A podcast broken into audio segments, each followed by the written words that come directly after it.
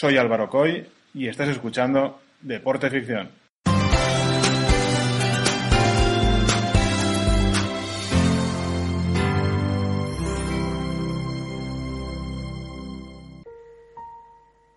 Juegos Olímpicos de Montreal 1976. Se produce el primer boicot masivo de la historia de los Juegos Olímpicos. Algunas delegaciones africanas solicitaron la exclusión de Nueva Zelanda porque su selección nacional de rugby había jugado contra la de Sudáfrica, país excluido del Comité Olímpico Internacional por su política racista, el apartheid. El COI no acepta las presiones y rechaza la petición. Así que 24 países africanos rechazaron la invitación y finalmente 32 estados en total terminaron sumándose al boicot. Además, China y Taiwán tampoco asisten por problemas de reconocimiento mutuo.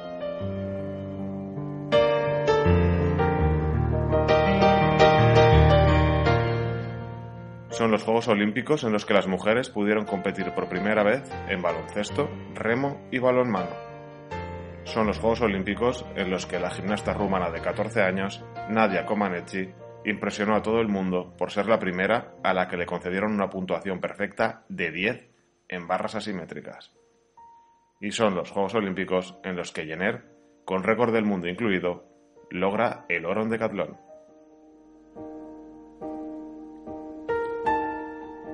Tras dejar el atletismo, Jenner empieza a dedicarse a la televisión, llegando a ser el reemplazo de Eric Estrada en la serie de televisión Chips. ¿Qué hubiera pasado si hubiera continuado dedicándose al deporte? ¿Si hubiera casado con Chris Jenner?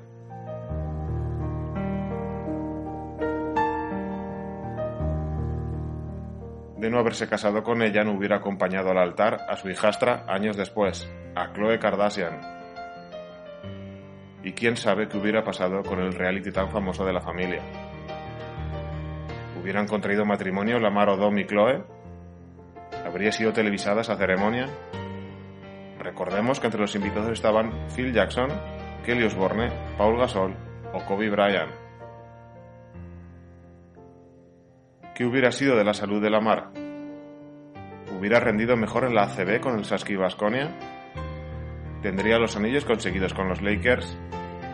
¿Y el título de mejor sexto hombre de la NBA de la temporada 10-11?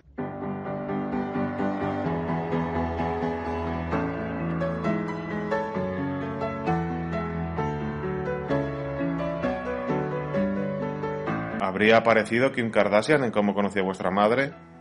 ¿Y en CSI New York? ¿Hubiera nacido la tienda de ropa Dash? ¿Estaría tan metida en la política? ¿En la reforma del sistema carcelario de Estados Unidos? ¿Se habría llegado a reunir con Donald Trump?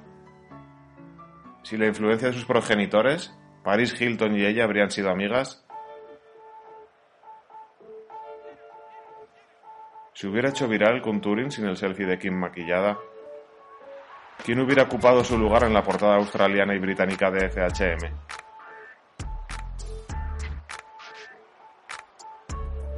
¿Se hubiera casado con el jugador de básquet Chris Humphries? De no haberlo hecho, la que fue su cuñada, la exnadadora de la Universidad de Texas, Kaela, no podría haber dado el salto hacia el modelaje,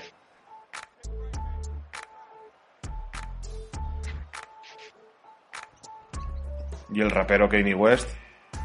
¿Habría saltado el marido de Kim a la política norteamericana en 2020 con una campaña electoral tan surrealista?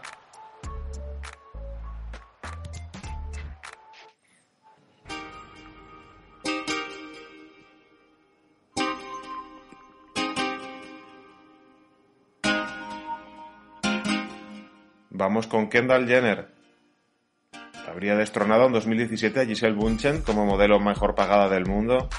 Sería una de las más buscadas en Google y de las que más seguidores tuviera en redes sociales.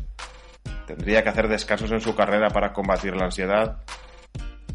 Seguramente no estaría publicada la novela Rebels City of Indra, de ella y su hermana pequeña Kylie, coescrita junto a la escritora fantasma Maya Sloan.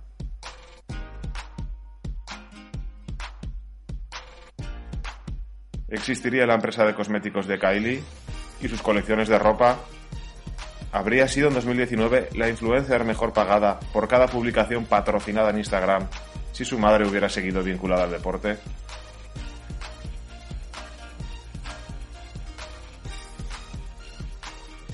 Kylie destronó en principio a Mark Zuckerberg al ser la milmillonaria más joven de la historia a los 21 años. Aunque quizá se hubiera ahorrado también el miedo de poder pasar hasta 5 años en prisión por inflar el valor de su negocio, ya que la celebrity resultó no tener todos esos millones.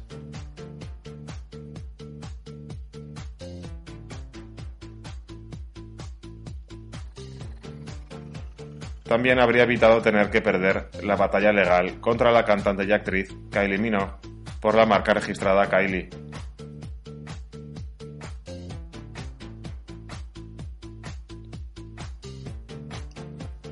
Nuestra protagonista, Kylie Jenner, hubiera posado para la fotógrafa Annie Leibovitz.